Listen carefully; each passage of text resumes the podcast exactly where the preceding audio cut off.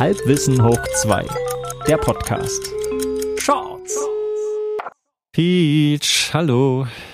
Oh Gott, man denkt an nichts Böses. Hm. Hm. Stefan, hallo.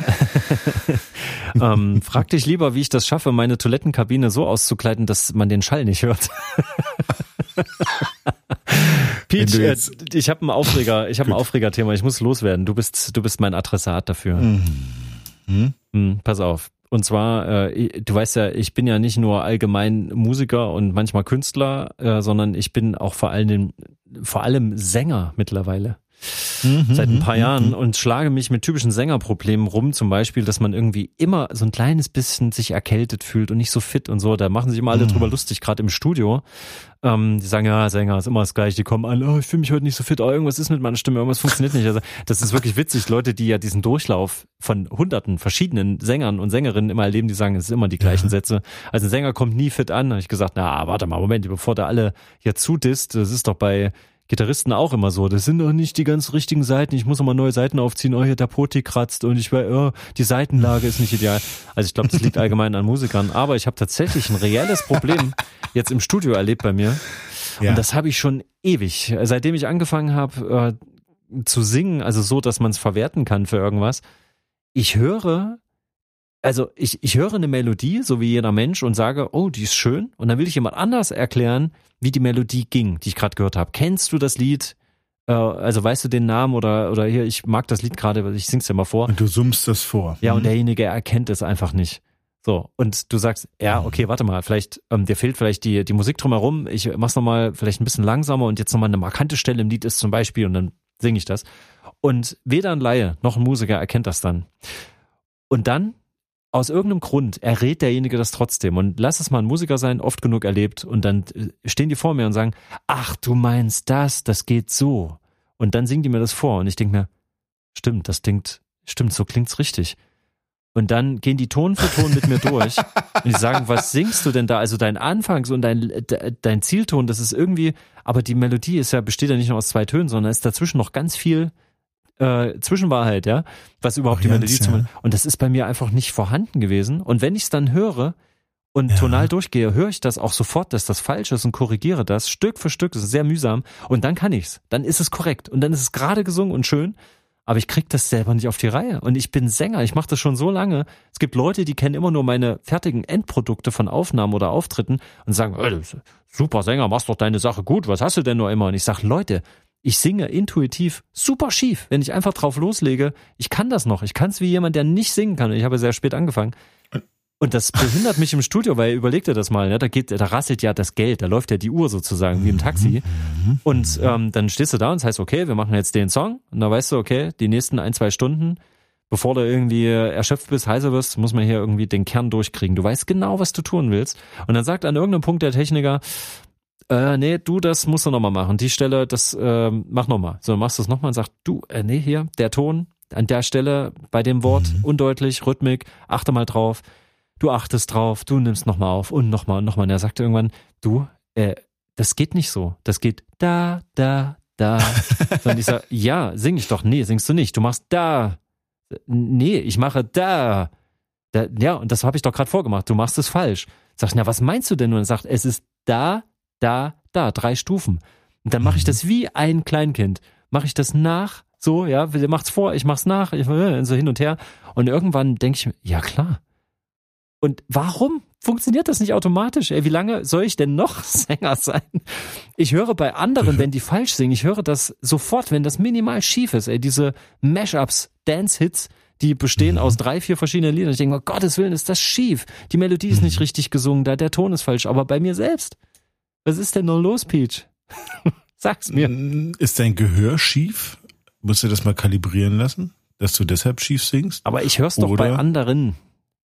Naja, ja, ach so, na gut. Aber na gut, aber durch die Eustachsche Röhre, man hört seine Stimme ja auch komplett so, anders, ah, okay. als, äh, als äh, die draußen das hören. Und ähm, aber ich ja, höre ich selbst nicht. auch, wenn, sobald es einmal korrigiert ist, höre ich dann selber auch, ob ich es jetzt gerade wieder falsch mache, ob es leicht. Also, ah, na, na, ja, dann hast du vielleicht eher das analytische Gehör. Hm. Aber vielleicht kannst du es auch einfach nicht. es, das ist bestimmt das durchaus die Möglichkeit, ja. Einfachste, aber das will man sich ja nicht eingestehen. Ähm, ich könnte jetzt klug scheißerisch sagen, na, ich war halt nicht dabei, ne? Ich, ich weiß es einfach nicht, Stefan. Ich weiß es nicht. Ich war nicht dabei. Äh, und wenn du dabei gewesen wärst, dann äh, wärst du, wie, wie sagt man, du wärst mein Totem, ja? Dann wäre alles anders geworden. Mein nee, ich wäre als erster wahrscheinlich am Pult ans Mikro, äh, ans Saalmikro gesprungen und hätte gesagt, Stefan, das geht da, da, da. während, während die Aufnahme noch läuft. ja. Oh, Peach, ey, ich sag dir, also ich habe schon, ich bin schon sehr, äh, wie sagt man, privilegiert, dass ich diesen Beruf ausüben darf und äh, ja. Also Oh Mann. Also, Aber was machst du denn da jetzt? Also ich meine, ich könnte jetzt erzählen, dass ich äh, ge gelesen habe, dass selbst ein Frank Sinatra, ja. ja, bis ins hohe, hohe Alter, und der ist über 80 geworden, jeden Tag Gesangsübungen gemacht hat. Ja. Jeden Tag. Und der hat, ich weiß nicht, wie viele tausend Konzerte in seinem Leben gegeben. Ja. Mhm. Also ich, ja, ja, kann, kann sein. Ich, ich sehe das auch auf mich zurollen, auch so mit schwindender Durchhaltekraft der Stimme wird schneller, heiser, trocken, die Stimme wird tiefer bei allen. Ne? So musste ich ja immer anpassen an der Lebenssituation. Ich glaube, da kommst mhm. du tatsächlich nicht raus. Vielleicht, ich habe wahrscheinlich einfach 10, 15 Jahre zu spät damit angefangen, ähm, als dass es so richtig in Fleisch und Blut übergegangen wäre. Aber es, ich mache es trotzdem gerne und es klingt ja auch schön. Aber es ist echt harte Arbeit für mich. Es klingt ja auch schön. ich mach's gerne und ey, weißt du, es klingt auch noch schön. ja, ich nehme das als Geschenk, wenn da, ey, wirklich, das ist für mich so harte Arbeit, dass ich mich immer freue, wenn es am Ende gut geworden ist. Wirklich, ich, ich freue mich da noch richtig drüber. Ich, ich bin halt, Aber ich bin halt keine Beyoncé, ne? Bin ich, werde ich nie werden. Ich bin eher so, ich bin eher so der, der Jimi Hendrix mit dem Xylophon. Shorts. Hallo? Ja. Oh, geht das hier schon? Warte mal. Was ist denn los? Äh, ist das mit der Standleitung? Ich weiß nicht, ich muss mal. Hat das schlecht Kannst du ein Glöckchen tragen vielleicht? Also ich weiß nicht. Wie, wie, laut hörst du das, wenn, wenn ich dich hier so wachrüttle? Glaub mir, es ist viel zu laut. Okay. Befreundete Berufsmusiker von mir, dem saß ich neulich mit einem, also ein Schulfreund von mir, saß ich mit einem anderen Schulfreund, saß mal zu dritt in der Kneipe und haben über diesen das geredet und der in der Mitte, äh, der Nichtmusiker, steckt sich auf einmal eine Zigarette an. Ja? Mhm. Also da ging das noch in den Kneipen. Oder in der Kneipe geht das auch, keine Ahnung. Auf jeden Fall ist, ist der Veranstaltungstechniker und na gut, du wirst ja durch deine eigene Bühnenerfahrung wirst ja wissen, die haben ja nicht normale Feuerzeuge. Das ist ja irgendwas Besonderes. So ah. auch der, mhm. der hat ein Feuerzeug gehabt, was du nicht unten mit einer Gasflasche befüllst oder wo du oben den, den Docht rausnimmst und Benzin einfüllst. Nein, er hat ein Feuerzeug gehabt, welches du mit USB befüllst. Ja, ja, du schließt ein Kabel an und lädst das Feuerzeug. Da cool. ist so ein tierischer Akku drin. Ja. Und wenn du auf den Knopf drückst, dann erzeugt dieses Feuerzeug ein Lichtbogen. Also wie so ein Schweißgerät. Oh, wie so eine, wie so eine Tesla-Spule, ja? Und es macht also ich kann es nicht machen. Es ist ein unglaublich hoher Quietschton. Ah, krass. Pfeifton. Okay. Ja. Und ich saß da und sag, ah, mach das Ding aus, oh Gott, au! Ja. Der Musiker sagte, was denn? Daraufhin haben wir herzlich gelacht. Dann haben wir uns ernst angeguckt. Du hörst es nicht? Was denn? Und daraufhin hat er das Feuerzeug nochmal angemacht. Ich bin wie so ein Hund in die Knie gegangen. Hab, mir haben die Ohren wehgetan. Ja. Der Musiker hat es nicht gehört der das Feuerzeug an den ausgemacht hat, hat sich totgelacht. Es war eine schöne, es war eine schöne Episode, die auch so in der Sitcom hätte stattfinden können. Krass, ja. das hatte ich in der, in der Stadt, ne? Bin ich, äh, war, war so ein, boah, schon wieder eine Weile her, war ein schöner, entspannter Tag. Man konnte sich noch tumultartig in der Stadt bewegen an einem guten Sommertag. Und ja. ähm, ich unterhalte mich gerade und auf einmal auch so ein durchdringender, wahnsinnig hochfrequenter Ton und mir hat so richtig das Trommelfell zusammengezogen dabei. Kenn ich. Und äh, ich habe was ist denn das? Boah, ist das das ist so unangenehm und habe das versucht zu identifizieren, weil du kannst ja manchmal auch die Richtung nicht mehr feststellen, wenn das so ganz hoch ist. Ähm, und da gucke ich mich so. Ja, komischerweise, obwohl ja eigentlich äh, hohe Frequenzen gerichtet sind. Gerichtet, gerichtet sind. Ja? sind. Hm. Naja, keine Ahnung. Auf jeden Fall gucke ich mich um, wo kommt das denn jetzt nur her? Das muss ja irgendein Gerät sein oder so. Aber die Auflösung war, das war ein Rentnerpärchen, die hatten beide ihre Rollatoren dabei Und ah. da hat bei dem, äh, bei dem einen Rollator hat ein Rad anscheinend gequietscht oder so. Und, und es, also wirklich, ich kann das ja nicht nachmachen. Also Hundepfeifenartig halt. Und jedes Mal, wenn das so, es kam ja so, niet, niet, niet, so, ja, so in dem Abstand. Und immer hat so richtig, als ob jemand auf mein Ohr draufpresst. Oh, war das schmerzhaft. Und, und das war auch so, ich stand dort mit jemandem, der hat das äh, nicht gehört, ja. Und ich gesagt, oh, ich halte das nicht aus, wo kommt denn das nur her? So, was meinst du denn nur? Und dann habe ich gesagt, das hörst du das nicht? Das ist, oh, ist das ein hohes Fieb mir. Und das Krasse war jetzt nicht, der Kumpel oder die Kumpeline, weiß ich nicht mehr, das äh, jetzt nicht gehört hat, sondern dass die zwei älteren Leute, die das den ganzen Tag vor sich herschieben, nicht hören. Die also alle terrorisieren, die das noch hören können. Und ich als Musiker, ist es, uh, also da gibt's ja andere, die hören das wahrscheinlich noch viel schlimmer, kleine Kinder zum Beispiel. Da, richtig, da haben wir neulich erst ein Spiel gespielt, da stand genau das drin, das, ähm, da ging es darum, Jahreszahlen von Erfindungen zu erraten. Ja. Und es stand beschrieben, äh, ein äh, technisches Gerät, welches äh, Jugendliche von Schaufenstern fernhalten soll. Und da dachte ich, gut, okay, 15 Jahre, ne? Mhm. Irgendwie Lautfeuer mit hohen Pfeifton, was äh, alte Leute nicht mehr hören. Aber nee, es war 2007. Der genaue Hintergrund stand nicht da, aber ähm, die Technik wird offenbar auch kommerziell angewandt, Stefan. Denk da mal drüber nach. Denk da mal drüber nach. So, und jetzt lass mich in Ruhe. Okay. Bis denn. Shorts. Pete? Ja äh, ich habe versucht, die, die letzte Zeit immer mal mir wieder Zeit zu nehmen, ein bisschen Serien zu gucken in Ruhe, also auch wirklich so als, naja, Entspannungsmaßnahme zu sagen, nein, ich arbeite jetzt nicht mehr, ich bin eh zu müde, ich gucke jetzt wirklich einfach nur. Moment mal, du bist doch Musiker, die arbeiten doch eh nicht wirklich. Stimmt, jetzt wo du sagst, habe ich es immer falsch gemacht. nein, ähm, also auf jeden Fall, äh, glaube ich, hast du mir die Serie mal empfohlen, äh, OA, kann das sein? Hast du mir nee. das mal empfohlen? Hast du mir nee, nicht empfohlen? das muss der andere, das muss die andere Standleitung gewesen sein. Na, dann war das die, der, der, der Novator vielleicht. ähm, okay. Also auf jeden Fall OA, äh, auch OA. so eine, so eine Serie, ähm, die auch so mystisch, Sci-Fi, Psychodrama, Kram, also wieder vieles verpackt aber hat ein cooles Flair. Ich mag ja immer so Serien, wenn die so mystisch und langsam gleichzeitig sind. Also wenn du nicht mit Splatter-Effekten äh, zugemüllt wirst.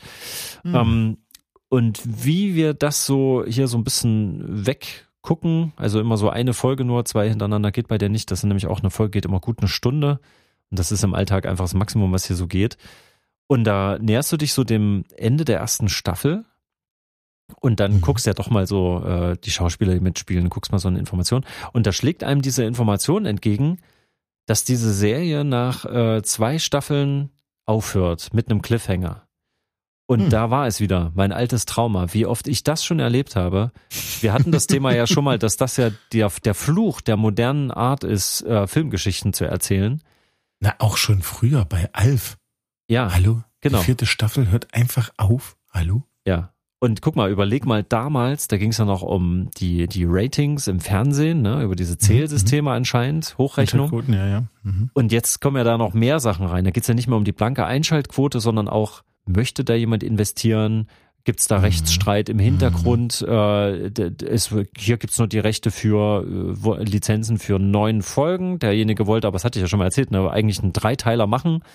Und dann gehen da so Hickhack-Zeug los, dann hast du vielleicht nur für eine Staffel die Schauspieler sicher, in der zweiten muss wieder ja. neu verhandelt werden und so. Das war ja früher auch schon so.